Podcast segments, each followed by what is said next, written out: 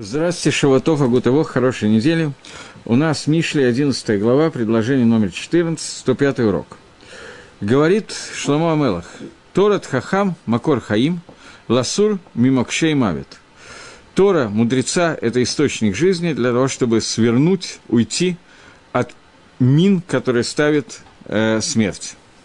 Объясняет Мальбим, о чем идет речь. Говорит он так. Я уже говорил раньше – что мудрость, она называется дорогой жизни, и это обратное того, что называется дорога глупости. Потому что дорога глупости, она ведет к духовной смерти, и человек, который черпает свои силы из мудрости, он пьет и будет жить навсегда. Имеется в виду, что тот источник, из которого происходят эти воды, воды, которые пьет человек, они либо посредством того, из-за того, что они видят э, воды жизни, имеется в виду, живая вода, как в сказке, либо потому что они видят действия праведника и то, как праведник себя ведет, и человек учится, наблюдая за тем, как себя ведет праведник, и праведник – это источник жизни, или посредством боязни Всевышнего. То есть есть две вещи. Брать пример с праведником или бояться Всевышнего. Понятно, что они могут объединены быть, да? Однако, есть дорога, которая называется дорогой смерти, и на ней стоят два препятствия, которые стоят для души, для того, чтобы поймать ее. Это тайва, о которой мы много раз говорили, которая является удовольствием этого мира и желанием получать эти удовольствия, в и Гатканот Гараот. И какие-то плохие привычки, плохие каванот, какое-то желание, стремление к злу. Для того, чтобы спастись от этих препятствий смерти, нужно черпать воды жизни из Торы, которая принадлежит мудрецу. Что мудрец? Это тот человек, который принимает все законы трон, Торы, и он может их, им обучить другого человека длинным обучением и сделать так, чтобы тот его познал и познал все правила и детали – что является дорогой жизни, а что, наоборот, дорога глупости. И об этом сказано. Тора должна быть Тора Тхахам. Тора должна быть Тора от мудреца. Что Тора – это изучение, обучение, которое обучает все. И это источник жизни, который оттуда берется для того, чтобы свернуться от, увернуться от препятствий, которые ставят на пути человека смерть. Э, Гаон немножечко расширяет комментарий Мальбима, и секунд я сделаю, подведу итог, если получится, после того, как мы прочитаем Гаона. Гаон говорит так, что Тора мудреца – это источник жизни, потому что так же, как Мицва, она дает жизненность и силу органам человеческого тела, как мы недавно обсуждали, я не помню, когда, но мы обсуждали, в 13-м посуке, вот в прошлом посуке, то есть, судя по всему, в прошлый раз мы это должны были обсудить, что существует Тарьях Мицвод 613 э, Мицвод, которые соответствуют органам человеческого тела, жилам, костям и так далее. И каждое из этих э, действий, которые мы делаем, каждый из Мицвод, дает силы определенному органу, с которым она связана. Эти, имеется в виду силы не тела, не только тела, но и силы душе. У души тоже есть 613 органов, которые получают, черпают свою силу из всех мецвод, которые делает человек. И каждый из них оживляет этот орган, дает ему возможность дальше существовать. Э, и все органы человека начинают жить с помощью мецвод, которые он делает. И это внешнее проявление понятия жизни – Тора, она является не внешним проявлением понятия жизни. Тора – это и есть жизнь. И об этом сказано «Кигу хаейха верахимейха тарати альтазву», что это твоя, твоя жизнь и продление твоих э, дней, и мою Тору не оставляйте. Тора называется Тора Тхаим, Тора называется Торой жизни – и это состояние жизненности, о котором мы сейчас говорим, состояние Торы, оно более внутреннее состояние, чем Мицвод. Мицвод – это внешнее проявление, а Тора – это внутреннее проявление. Поэтому Тора называется Макор Хаим, источник жизни, что она дает жизнь всем заповедям и всем органам для того, чтобы уйти от тех препятствий, которые ставят на, на пути человеком смерть, и она спасает его от того, чтобы пойти по неправильной дороге. Неправильная дорога – это дорога, ведущая к смерти. И об этом сказано «Бемитсвас Ешулам в Ихабель». Это посук, который мы читали в прошлый раз, 13-й посук, который говорит, что мицвод можно быть цельным и Ихабель. Ихабель – это э, для того, чтобы не получить э, Хабала – это рана, ранение. Для того, чтобы не, пройти, не получить ранение, для того, чтобы не пострадали органы тела, нужно быть цельным в заповедях. Об этом говорил предыдущий посук. И также здесь есть жизнь и есть смерть. Этот посук начинается с буквы Тав и кончается буквой Тав. Тора начинается с буквой Тав и кончается буквой Тав, которая говорит, еще раз я смотрю посук, э, Мавит, смерть. То есть Тора. Э, этот посук в Мишле начинается с буквы Тав и кончается буквой Тав. Что имеется в виду? Э, жизнь и смерть человека – это Тав, которая оживляет, и Тав, которая умертвляет. Мне нужно использовать иврит, я не могу без него объяснять буквы. Тихае – это слово «оживлять», Тамит – это слово «умертвлять». И слово оживление, и слово умертвление, оно начинается с одной и той же буквы, и это написано в Геморе Шаббат. И все это связано с Торой. То есть, и умертвлять тоже может делать это Тора. Что имеется в виду? Сказано про дорогу Торы, что садиким пойдут по нему, и Торат Хахам – это источник жизни наш посук, потому что Хахомим посредством своей мудрости, они могут познать дороги Торы. И об этом говорится э, э в книге, э, в Масехте Йома, в Геморе, трактат Йома, говорится, «Каем Авраам Авину Афилу и Ров Тавшилин», что Авраам Авину, он не получил Тору, Тора была дана через много поколений после Авраама, но Авраам Авину соблюдал всю Тору до того, как она была дана. И соблюдал он не только заповеди Торы, письменной Торы, но даже легкие заповеди устной Торы, как то Ируф Тавшилин, который позволяет нам готовить от Йомтова на шаббат – в случае, если мы начали готовить до Йомтова, то этот Ируф Тавшилин делал Авраам Авину, несмотря на то, что постановления мудрецов еще не было на эту тему, и Торы как таковой тоже еще не было, ну, то есть Тора была, но она не была дана в мир. Авраам Авину, он мог посмотреть на мир и увидеть в мире заповедь Торы. То есть он мог читать Тору, смотря на мир. Сейчас я на этом, наверное, остановлюсь чуть-чуть. И здесь сказано, что все это происходило с Авраамом из-за его мудрости. Но невозможно тем не менее, Авраам не мог спасаться от Макшей Мавит, от мин смерти, которая ставится. А Тора, которая передает тебе мудрец, она является источник жизни, и она спасает от ловушек, которые ставят себе смерть. Агро достаточно непонятный, и попытаемся немножко начать его разбирать. Начнем с такого посука. Посука в Торе, который говорит, что говорит Всевышний народа Израиля – Гина Исраэль, Натати лахем хайом это хаим ваэдамавит. В книге Дворим говорит Маширабей, ну вот Исраэль, я даю вам сегодня перед тобой жизнь и смерть. У Бахарта Бахаим, выбери жизнь. Посук, который, в принципе, один из немногих в Суким Тора, который говорит о понятии Пхиры о понятии свободы выбора. Ты должен выбрать. Но выбор, который ставит перед нами Всевышний, выбор достаточно своеобразный. Он говорит, вот эта жизнь – это смерть. Решай, что ты выбираешь. Выбирай. Причем он даже не говорит решай, что выбираешь, говорит выбери жизнь. И выбор, который ставится в этом посуке, это выбор, который как бы не совсем понятно, в чем состоит выбор. Тебе сообщают, что тут ты примешь это лекарство, ты выживешь, ты примешь лекарство с надписью «Я», ты не выживешь, ты умрешь. Выбирай, что хочешь. В чем вопрос? Где здесь выбор? Вопрос, который на самом деле очень глубокий вопрос – Поскольку это вопрос, который, в принципе, каждый человек должен себя спросить, я имею в виду верующего человека, соблюдающего мецвод, живущего по законам Торы, в чем состоит свобода выбора?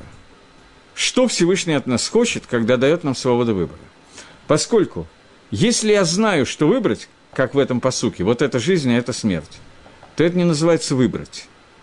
Если я не знаю, у меня нет знаний, у меня не хватает информации, я не могу выбрать, то как от меня Всевышний может хотеть, чтобы я что-то выбрал, если у меня нет никаких килим, никаких возможностей сделать правильный выбор? Но угад, орел или решка, что от меня хотят? Если у меня есть знания, то это не выбор. Если у меня их нету, то это не выбор. А что тогда выбор? Кушья – трудность, которая, в принципе, в том или ином виде, немножко в другом разрезе, но задает Рамбам, в Марену Вахим, и пишет, что на эту кушью нету ответа у человека, он ответ есть только у Всевышнего. Но Рамбов задает это, этот кушью известный вопрос с другой стороны, но это та же самая кушья. Вопрос, который задает Рамбом, как знание Всевышнего, то, что произойдет в мире, соотносится со свободой выбора человека, когда человек должен выбрать, а Всевышний знает, что он выберет. Рамбам отвечает, что ответ на этот вопрос есть только у Творца, мы понять этого не можем.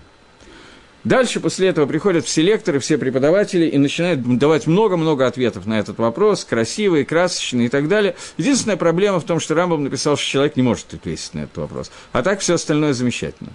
Я тоже делал несколько раз попытки какого-то приблизительного ответа на вопрос, просто от безвыходности ситуации, потому что когда задают вопрос, что-то надо отвечать, какой-то пример приводить, а на самом деле ответа нету.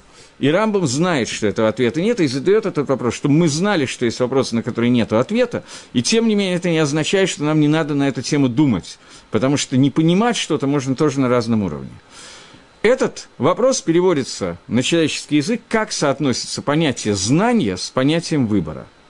Внутри человека, если не связывать человека с Творцом, этот вопрос звучит чуть-чуть иначе. Если я знаю, то это не называется выбрать. Если я должен выбрать, не зная, то как я могу выбрать? Что от меня хотят?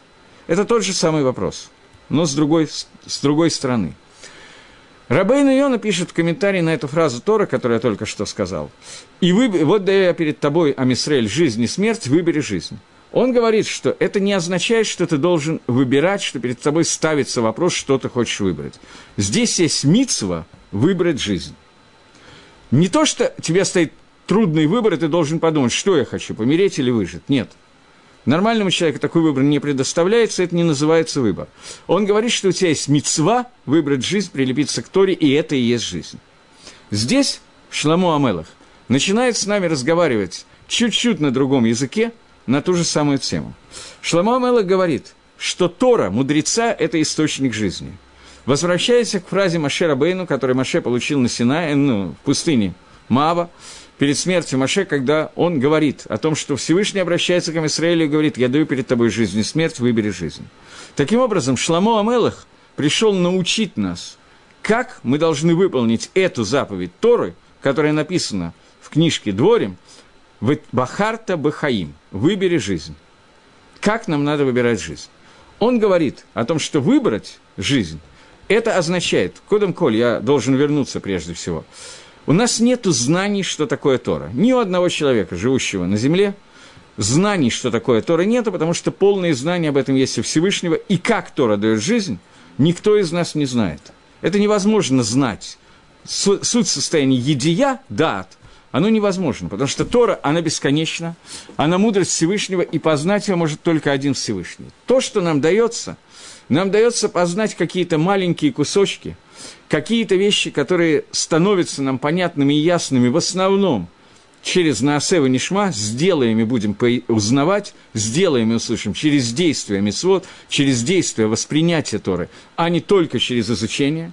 Но после того, как человек прилепляется к Торе, находится в митсве изучения Торы и так далее, он познает какой-то отрывок Торы, и он начинает что-то понимать. Как Тора связывает его с жизнью, не знает никто. Но человек, который у него есть дат Тойра, у него есть понимание, постижение Торы, этот человек должен перейти к следующему уровню. Я не помню, говорил я здесь на эту тему или нет, потому что я разные уроки даю, я запутался. Короче говоря, существует понятие дат Всевышнего, познать Всевышнего, и существует понятие веры во Всевышнего. Вера и знание – это тоже вещи, которые в какой-то степени противоречат друг другу. Если я знаю – то это не называется, что я верю. А если я не знаю, то как я могу верить? Может быть, это правда, может, неправда, откуда я знаю? Это вещь, которую человек не может познать. Я этого не знаю. Что значит, ты веришь или не веришь? В чем вопрос? Понятие эмуны, о котором мы говорим, анима амин бамина шлема, я верю полной веры, это когда человек на основании своего знания доходит до уровня, который он может познать и познает, и делает выводы о том, что технически невозможно познать. Он экстраполирует свое знание на те вещи, которые познать невозможно. Это называется иммуна. Те вещи, которые ему не раскрыты, но мы при, на основании того, что мы в состоянии увидеть и почувствовать, мы выходим на новое состояние. Этот корень шорыш иммуны, как написано в Рамхале, он находится внутри каждого человека – еврейского происхождения, которая называется Хелик Элока Мимааль Мамаш. Нешама. душа, это третий, третий уровень души, довольно высокий, который называется часть от Всевышнего, которая попадает в человека. Когда стеклодув, в примере Нефришахаем, известном примере, когда стеклодув набирает в легкие много воздуха, потом этот же воздух он дует через трубку, потом этот же воздух входит в кувшин и выдувается кувшин, это один и тот же воздух. Но это три разных уровня. Самый низкий уровень, тот, который находится в нас, это нефиш, средний уровень – это руах, и третий, очень высокий уровень – это нашама. Так вот, это нашама, это высокий уровень, который исходит прямо от Творца, неважно как и что, но он дает человеку состояние эмуны, то есть состояние на основании того, как он проанализировал свою информацию и стал единым целым с тем, что он получил из Торы – он получает возможность сделать выводы и получить этот корень иммуны, о котором идет речь. Но эта иммуна невозможна без дата, но иммуна находится выше дата. Я надеюсь, что я как-то более или менее связанно изложил, потому что я в этом до конца не убежден. Понятно более или менее? Я не вижу, что вы делаете, куда вы киваете. Да или нет? Да. Окей. Тогда мы двинемся дальше. Об этом говорит Шломелах и говорит – что источник жизни, понятно, что источник жизни – это и есть иммуна. Это и есть та иммуна, которая двикут соединение со Всевышним. Состояние двикута полного объединения с Творцом. Он говорит, что Торат Хахама – это Макор иммуны. Это Макор Хаим, это источник жизни. Хахам – это Мальбим и Агро, говорят примерно одно и то же. Хахам – это человек, которого Тора стала частью его. Тора делится на письменную и устную Тору. Письменную Тору можно написать на бумаге, устную Тору тоже можно написать на бумаге. Но написано на пергаменте, на бумаге, устная Тора, она не становится Торой. Есть разница между Торой Шибиктав и Торой Шибальпе. Тора Шибиктав, письменная Тора, это пророчество, это Тора, которая написана, которая дается нам через атрибут, который называется зрение, глаза.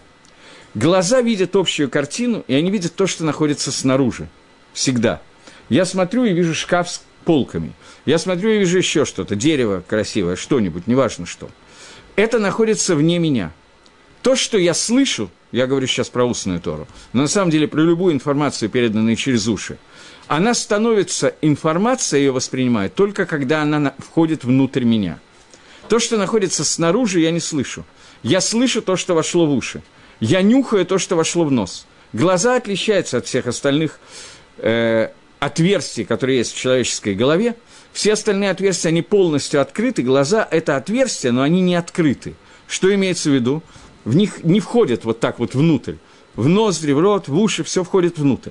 Глаза воспринимают информацию, которая остается снаружи. Это Тора Шебектав. Это письменная Тора. Устная Тора, она, во-первых, всегда дается постепенно. Глазами я вижу всю картину целиком. Устная часть Торы, она входит по буквам, по звукам – анализируется и превращается она в, количество, переходит в качество, уже внутри головы человека, внутри мозгов. Поэтому ушами человек воспринимает, во-первых, то, что вошло внутрь, и, во-вторых, всегда постепенно, и анализ производит сам этой информации. Устная Тора, она неотделима от Талмит Хахама. Она неотделима от мудреца Торы. Письменная Тора отделима. Она может быть написана, и мы можем ее видеть устная Тора, она всегда внутри Талмит Хахама. Без Талмит Хахама нету Тора Шибальпе. Это основная Тора, в которой мы живем сегодня, во время сокрытия лица Всевышнего, когда пророчества нету и так далее. Основная Тора, она может быть дана только через Хахама. Гемора в трактате Шабас говорит, нет, не Шабас, не помню где. Гемора говорит, что какие глупцы живут в Бавеле – Ганны, Бавла и Типшай. Какие глупые люди живут в Бавеле. Они встают, когда вносят свиток Торы, и не встают при входе Талмит Хахама. Пшат Геморы, что Тора как таковая, вне Талмит Хахама, это не Тора. Тора может быть только через Хахама. Поэтому Шлома Мелах начинает и говорить, Тора Хахам Макор Хаим, Тора мудреца источник жизни. Мицвод дает жизнь снаружи, Тора дает ту жизнь, которая внутри. Это Тора – может дать эту жизнь, только когда она выходит через Хахама. В противном случае это невозможно. Хахам – это человек, который прошел тот путь, о котором мы говорили только что, который дошел до уровня хохма, бины, дат, разумения, понимания, и стал Тора стала частью его на таком уровне, что тут та часть Торы, которую невозможно понять человеку, выше человеческого восприятия, это большая часть Торы, она тоже находится в нем, но не через дат, а через иммуну, через понятие веры, а не через понятие знания. Это процесс, который называется на русском языке экстраполяция, когда из того, что я знаю, экстраполирую и делаю выводы о том, что познать невозможно. Это понятие иммуны, которое входит в хахама. Такой человек, такой хахам, это источник Торы, и это источник Торы, который приводит к тому, что его Тора убирает тебя от препятствий, которые ставят на твоем пути смерть. Объясняет Гаон, я возвращаюсь и говорит, что есть анти, антоним слова «жизнь», слово «смерть». Жизнь – это двикут баакодыш барагу, это прилепиться ко Всевышнему. Смерть – это отделиться от Всевышнего. Я возвращаюсь к Торе Шебихтав, к письменной Торе. Понятно, что она является источником всего. Говорит Всевышний, я даю перед тобой жизнь и смерть. Бахарта Бахаим. Выбери жизнь. Что значит выбери жизнь? Это значит выбери прилепление ко Всевышнему посредством Торы через Хахама, говорит Шлома Амелах, а не смерть, то есть наоборот. Отдалиться от Талмитхохама, отдалиться от Торы и так далее. Это обычный пшат посука, как его объясняет Гаон Вильна. В общем, Мальбим пишет на самом деле то же самое, по большому счету. И он говорит, что Торат Хахам – это источник жизни. Теперь Гагро пишет одну вещь, которая не совсем понятна при первом прочтении. Она появляется здесь ни к селу, ни к городу. Он говорит, Хахомим посредством своей мудрости, они могут познать пути Торы, и об этом сказали наши мудрецы – что Авраам Авину осуществлял всю Тору, включая Руф Тавшилем, включая легкие заповеди Драбона. И все посредством своей мудрости. Дальше пишет, пока все хорошо и красиво. Дальше пишет Гаон, но, однако, он не мог Лизагер Авраам Авину, не кто-то другой, Авраам Авину, он не мог Лизагер мимакшей мавит. Он не мог быть внимательным, осторожным, чтобы не наткнуться на мины, которые ставят смерть. Но Тора, мудреца, она является источником жизни, и она помогает ему уйти от этих мин. Аврааму не помогло, а кому-то из нас, если мы прилепимся к Хахаму, может помочь. Что это значит? Надо понять разницу между Торой Авраамом и Торой, которая Шламо Мелаха. В чем разница между этими двумя Торами? Авраама Вину, на самом деле, не, начнем не с Авраама, когда Всевышний творил мир, то говорит Мидраш, Всевышний смотрел то в Тору и творил мир. Написано в Торе, вначале сотворил Всевышний небо и землю. Всевышний сотворил небо и землю. Была, земля была пустая, э, удивительно пуста, так и организуем. И так далее. Каждая вещь, которая написана в Торе, Всевышний выпускал в этот мир. Сочетание букв, которые написаны в Торе, оно создает картину того, как выглядит этот мир. Этот мир выглядит согласно того, как он написан в свитке Торе. Авраам Авину, он был Анакшиба Анаким, великан из великанов. У него не было этого свитка Торы. Свиток Торы был дан сильно позже Маширабейну на Синае. Но Авраам Авину, смотря в мир, мог понять, что написано в Торе. Он смотрел на леса, поля, огороды, я не знаю, на что конкретно он смотрел, смотрел на них и понимал из этого, что написано в Торе – нам не дай бог это делать сегодня, ни в коем случае. Есть Мишна в трактате Перкеавод, которая говорит о том, что два человека, которые шли по дороге и занимались Торой, и вдруг один из них сказал, посмотри, как прекрасно это дерево, то он Митхаев Бенавшо, он повинен в смерти, его можно убивать, Всевышний должен его убить, по идее своей. Почему? Пшада Пашут, обычное объяснение, забитуль Тойра, он занимался Торой, и вдруг перестал заниматься, начал заниматься эстетикой, смотреть на красоту природы и так далее, его можно в дамки. Но если мы немножечко подумаем, то нигде в Галахе нету наказания за битуль Тора, то, что человека надо убивать, и Всевышний должен его убить. Существует, мы не учим Тору 24 часа в сутки, мы спим, едим, разговариваем, говорим дворим бетелем, и это плохо, нужно уменьшить эти дворим бетелем. Но когда два мудреца говорили о Торе и на одну минуту сказали несколько слов, то лихойра, на первый взгляд, здесь нет никого хиева миты – Здесь никакой обязанности убить со стороны Всевышнего нету. Это плохо, они на это время не занимались Торой. Катастрофа. Но не катастрофа. Знаете, был такой анекдот, учительница спрашивает Вовочку, приведи, пожалуйста, пример в классе. Она спрашивает всех детей, дети, какая разница между бедой и катастрофой? Вовочка поднимает руку и отвечает. Вот, говорит, э, сейчас как, человек идет по улице, поскользнулся, сломал ногу. Это, говорит, беда, но не катастрофа. А вот летит самолет, и на нем все члены Советской партии и правительства. Самолет развивается, разбивается. Это катастрофа, но это не беда.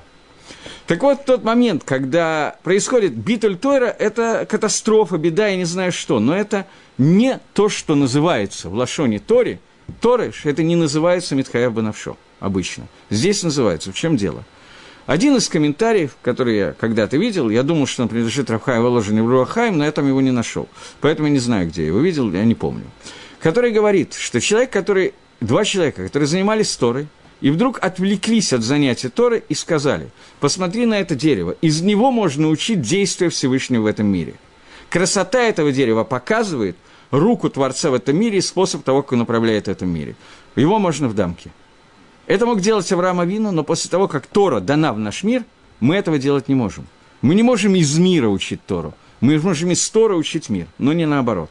Авраам Авину это учил – и это дорога уровень, совершенно потрясающий уровень, который вообще невозможно себе представить. Как можно посмотреть вокруг себя и понять, что надо делать руф тавшилин, я не очень понимаю.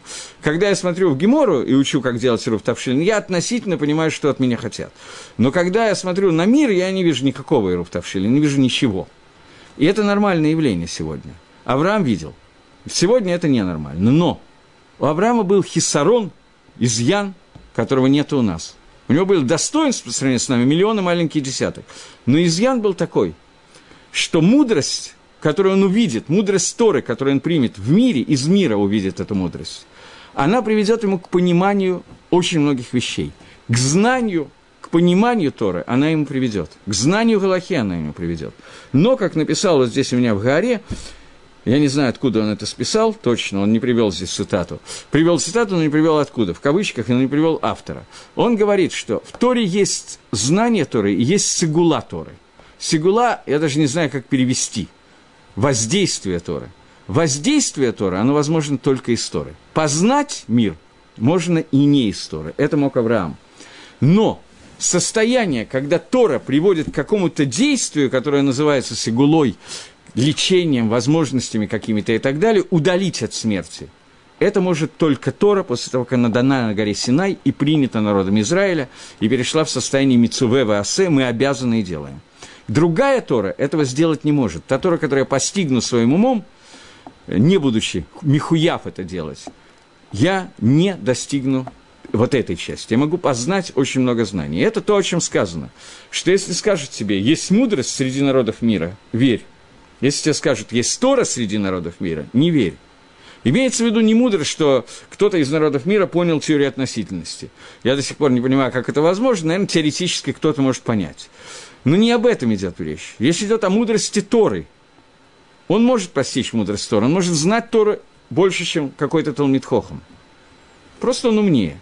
Но Хахам, Тора становится для него Торой – вот этой накудой связывающей, этим элементом, связывающей Всевышнего со всем миром. Вот от этого хахама, когда ты принимаешь Тору, поскольку без хахама мы уже доказали, что Тору принять нельзя, я имею в виду Тору Шабальпе, когда ты от этого мудреца принимаешь Тору, и Тора становится тобой, вот эта Тора, она является сигулой, она убирает тебя от смерти и ведет к жизни.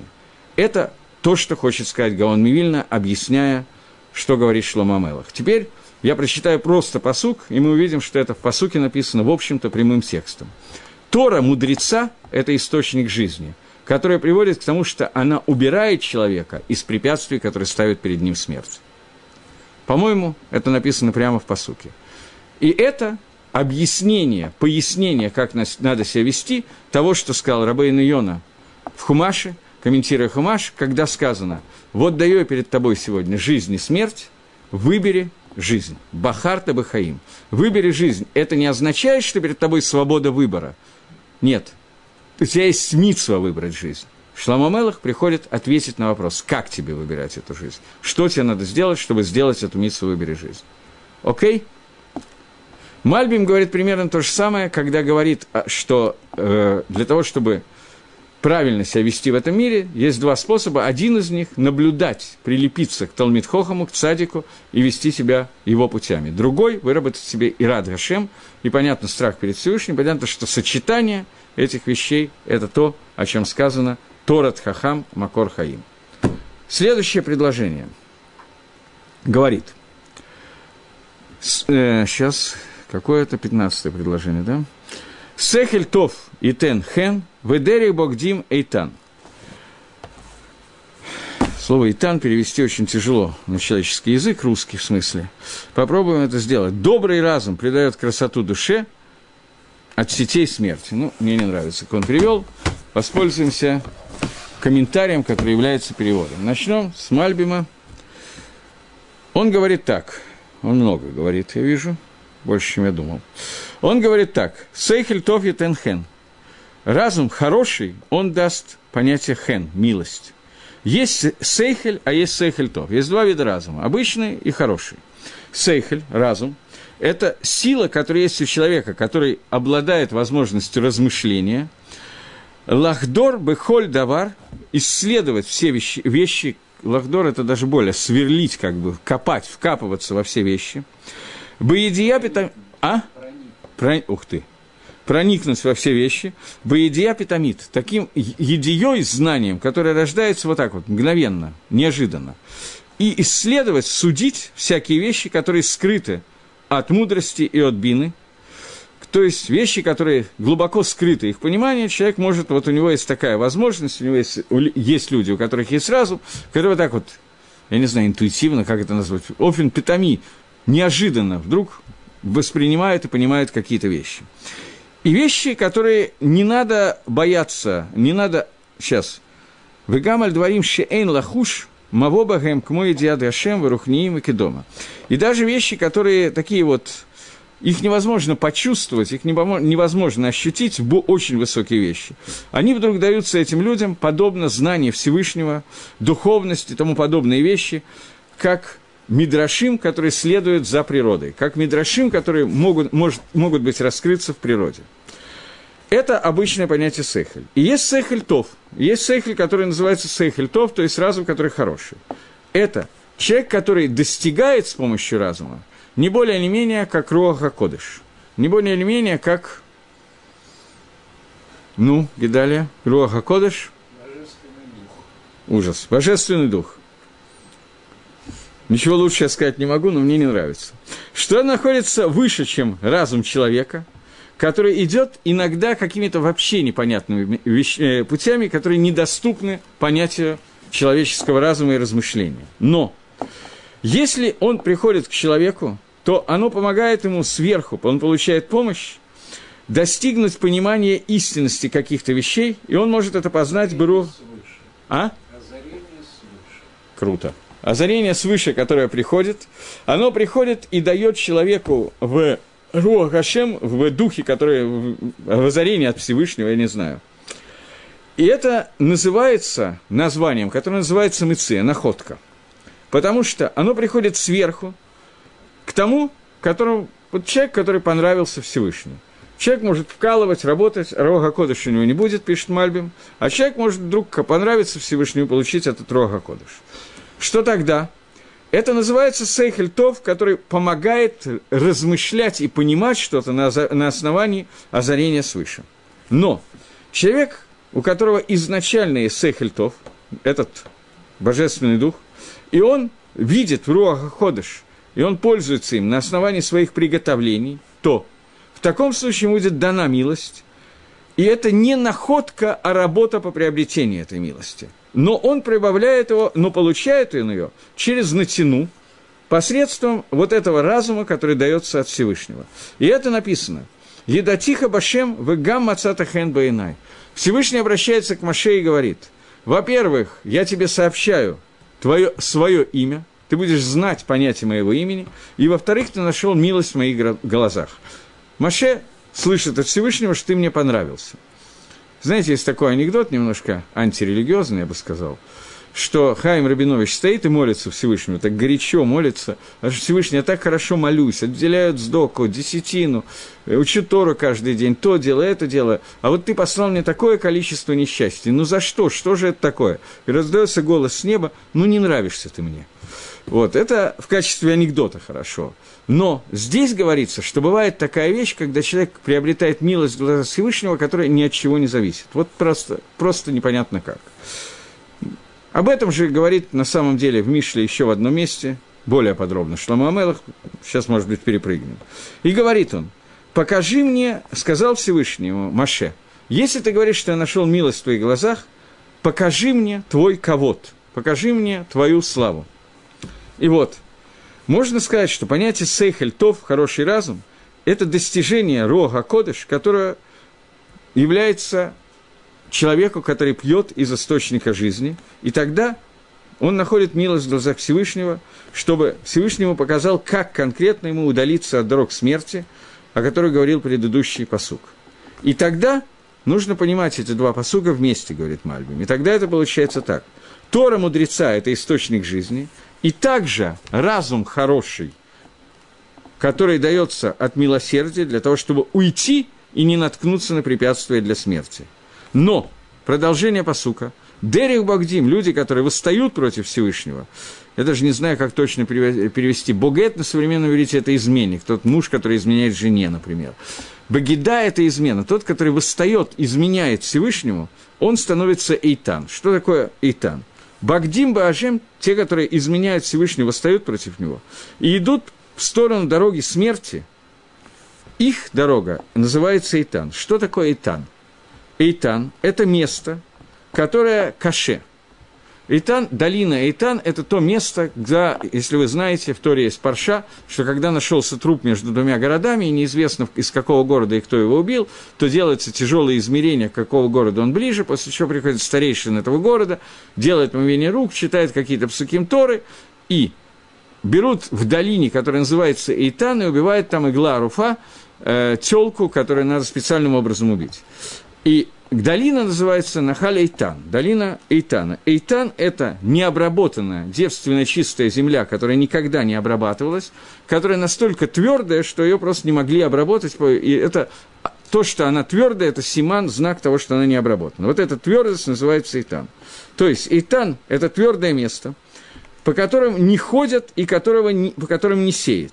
И среди он находится между рек, между гор, между скал и так далее, где нету земли, которая предназначена, которая годится для того, чтобы ее на ней засеяли на ней что-то выросло.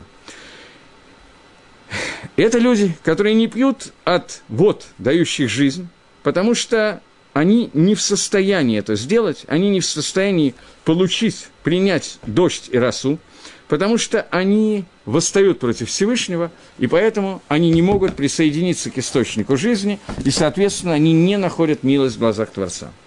Мальбим объясняет этот посук, секум Мальбима. Он говорит, что это соединяется с предыдущим отрывком, и говорит нам о том, что человек, который выбирает жизнь и начинает питаться водами источника у Хахама – он может достигнуть уровня, когда он получит милость в глазах Всевышних и до, Всевышнего и дойдет до, до состояния Руаха Кодыш. Но если он выбирает смерть, идет в обратном направлении, то он выбирает место, которое называется Нахаль Итан, место, которое называется место Каше, не годится для того, чтобы его поливать, его бессмысленно поливать, потому что все равно ничего не вырастет. Поэтому на это место вода, безусловно, не опустится Руах Кодыш, и такой человек стопроцентно не найдет милости в глазах Творца. Это пшат, который дает Мальбин. Окей? Мальбин сюда вставляет маленький кусочек, который говорит, что Маширабейну попросил Всевышнего, Тирели от Квадеха, покажи мне твой ковод. Что такое ковод Всевышнего? Гемора говорит, что Маширабейну попросил у Всевышнего показать ему дороги, которыми Всевышний управляет этим миром. Что значит дороги, которыми Всевышний управляет этим миром? Говорит Гемора, и Зогар приводит это до Гемора еще, что Маширабейну была одна кушья, на которую он во, всем своем, во всей своей жизни не смог найти ответ. Всевышний отказался дать ответ на этот вопрос. Ему было непонятно, как может быть садик, которому плохо, и Раша, которому хорошо в этом мире.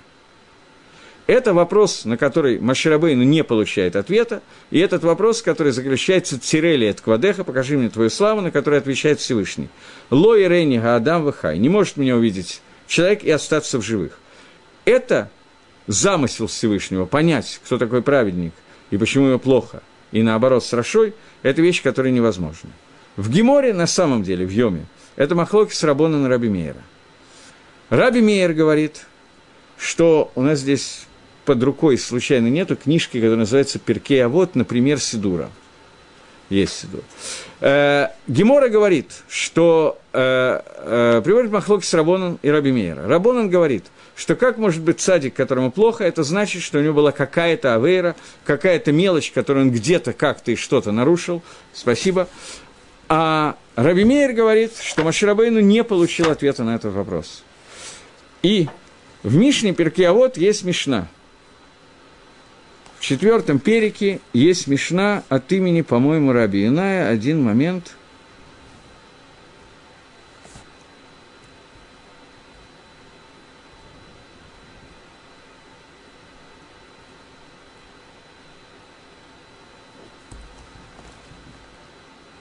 Совершенно явно и очень не там, где, э, еще не там, где я думал, что она находится. Раби Инай говорит – Рабинай говорит, мы не можем, нет у нас в руке знаний, не то, о чем, почему есть шалват Рашоим, хорошее состояние у Рашоим, и почему есть Исурим у Цадиким. Мы не понимаем эти две вещи, которые мы не можем понять. Говорит Маораль, что Раби Инай идет по шите Раби Мейера, который говорит, что Маширабейну не получил ответ на этот вопрос. По мнению Рабона, он получил ответ на этот вопрос. Страдание цадиким – это страдание, которое приводится из-за того, что у них есть какая-то мелочь, которую сам цадик может не заметить, но страдания нужны для того, чтобы он получил стопроцентное ламаба, и полностью эта мелочь ушла из мира. У Рашоим, наоборот, говорит Хахомим, нужно, чтобы они получили всю награду за любую мелочь, которую они сделали в этом мире, для того, чтобы в будущем мире они ничего не получили. Это мнение Хахомим. Раби Мейер говорит, что Машарабейну не получил ответа на этот вопрос.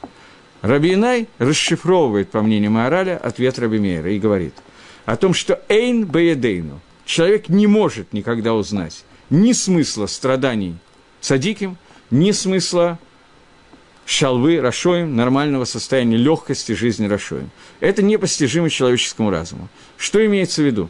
Ведь то, что сказали Хаховим, настолько понятно и ясно, что непонятно, как с этим можно спорить.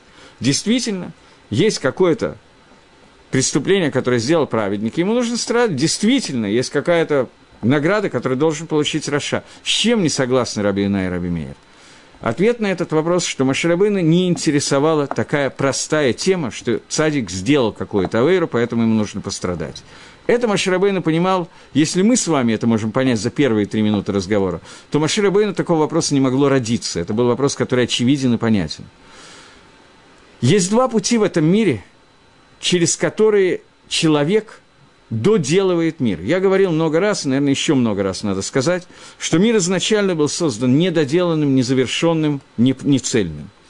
Функция каждого праведника в этом мире – это доделывать этот мир. Любая заповедь, любое действие, любое слово Торы, которое он говорит, оно приводит мир к состоянию совершенства доделывания. Постепенно мы должны привести мир к этому состоянию.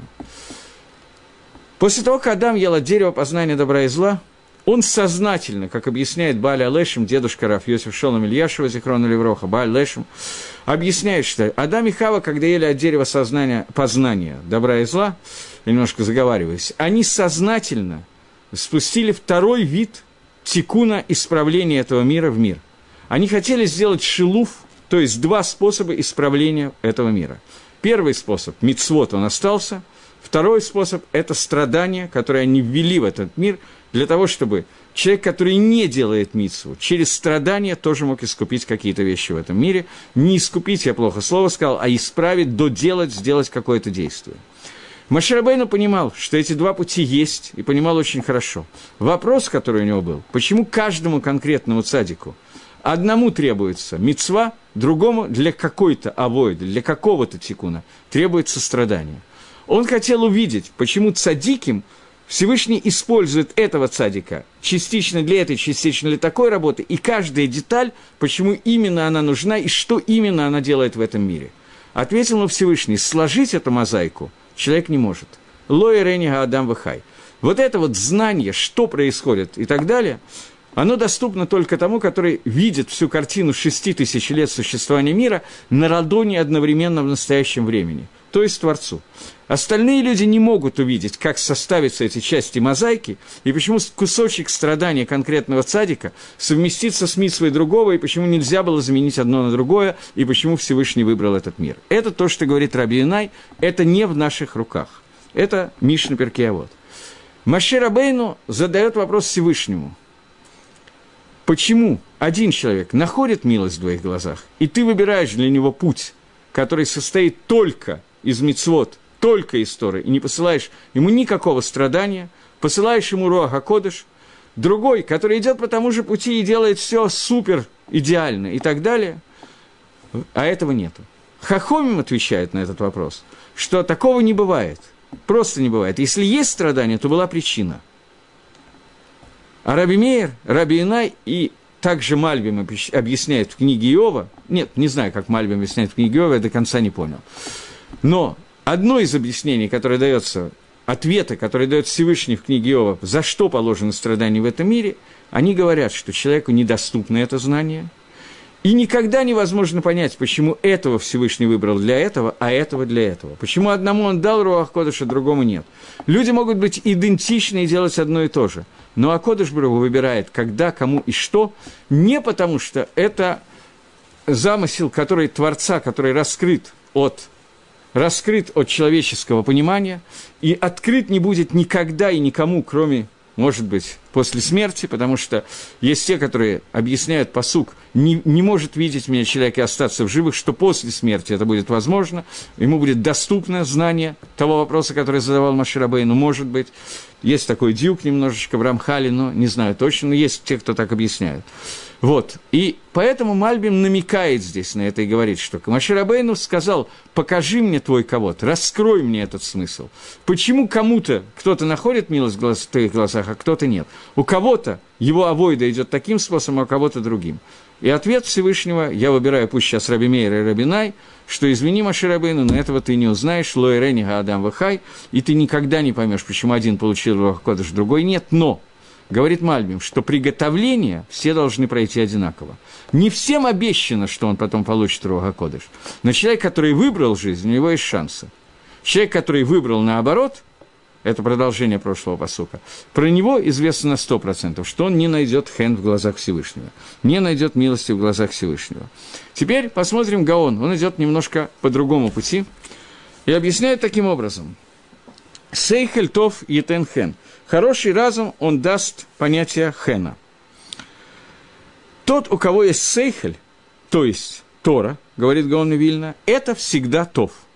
Сейхель, который сейхель Торы, разум Торы, это то, что называется тов. Что это такое? Сейхель – это Тора, тов – это медот тавод. Соединение знаний Торы с хорошими качествами, такой человек получит хен. Он будет давать хен и получать хен. Что это значит? Шахольмит паримбу. Все люди гордятся им, все люди радуются знакомству и так далее. Хорошо к нему относятся. И об этом сказано. Люди говорят про этого человека. Ламдошер ашрей, рабо шаламдо тара. Благословен его рав, который обучал его Торе. Дерих Богдим, те люди, которые выбрали путь, который называется Богет, измена, восстание.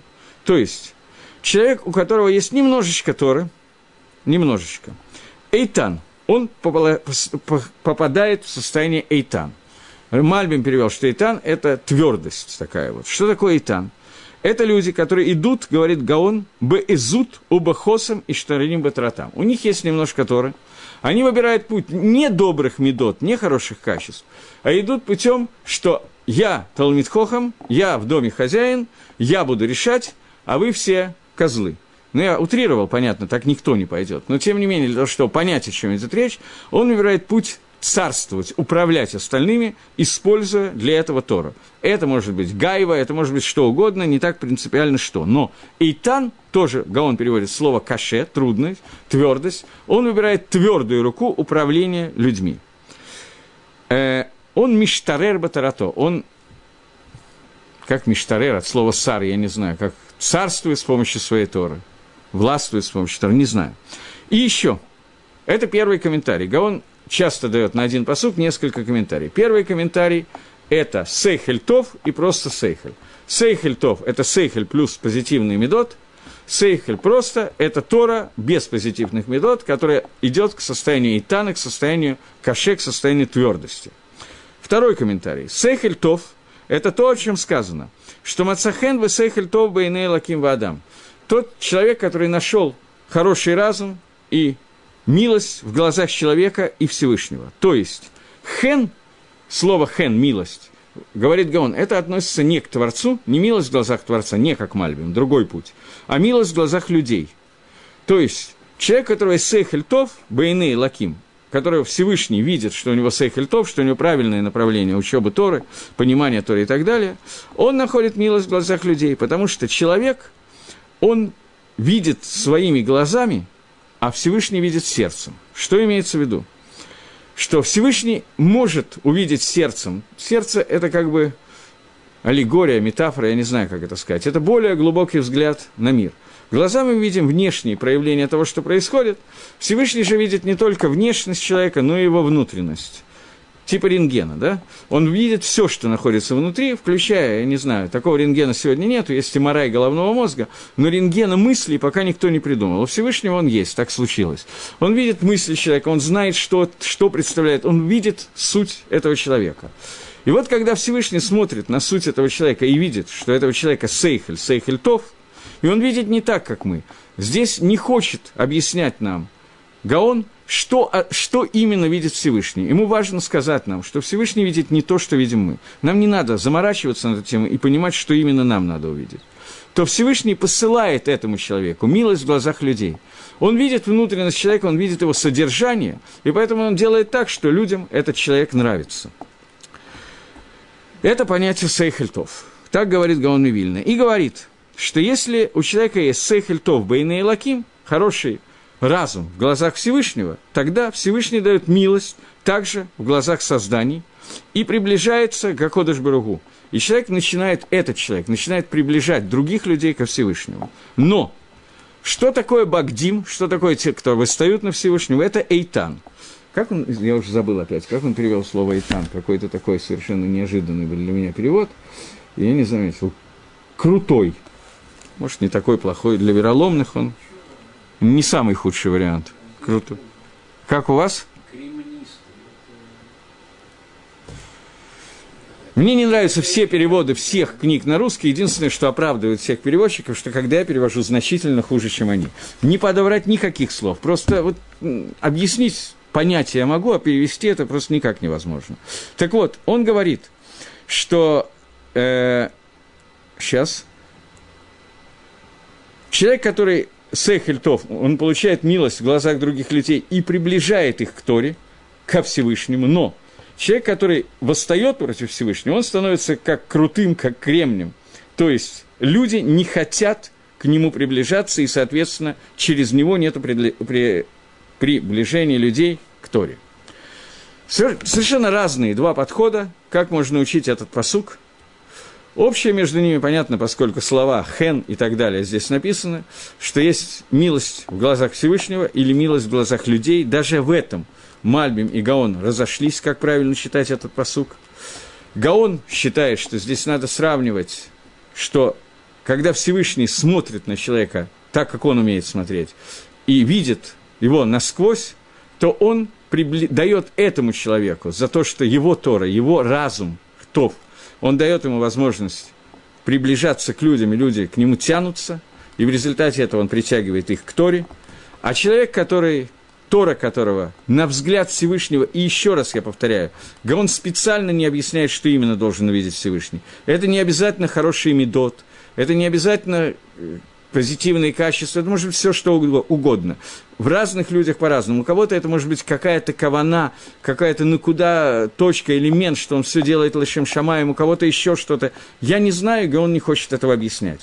Но когда Всевышний видит, что этот человек, у него сейхель тов, то он делает так, что через этого человека люди притягиваются к Барагу, а когда он видит, что в этом сейхеле есть некий изъян, опять же, я не знаю какой, то он делает так, что люди отдаляются от человека, люди не приближены к нему. И хен нету со стороны людей, но хен дает человек. А по Мальбиму хен – это рога кодыш, который приходит после того, как человек достиг сейхельтов – за это Всевышний иногда да, иногда нет, и мы не понимаем, когда да, когда нет. Но иногда да, иногда нет. Дает Руа Кодыш. Человек уже, который идет совершенно по не тому пути, у него есть как бы стопроцентный битуах, стопроцентная гарантия, что к Руа он не придет. Эмет состоит в том, что истина состоит в том, что есть большой-большой махлокис охроним по поводу того, как появляется Рога Кодыш посредством исправления Медот и изучения Тора. Есть известная Барайса Раби Пинхас бен Ира, на которой составлена вся книга Масилат Ишарим, о том, что Згерут приводит к Зарезуту, Зарезут и та Тора приводит к Рога Кодыш. Тора приводит в результате к душе, приводит к Рога Кодыш.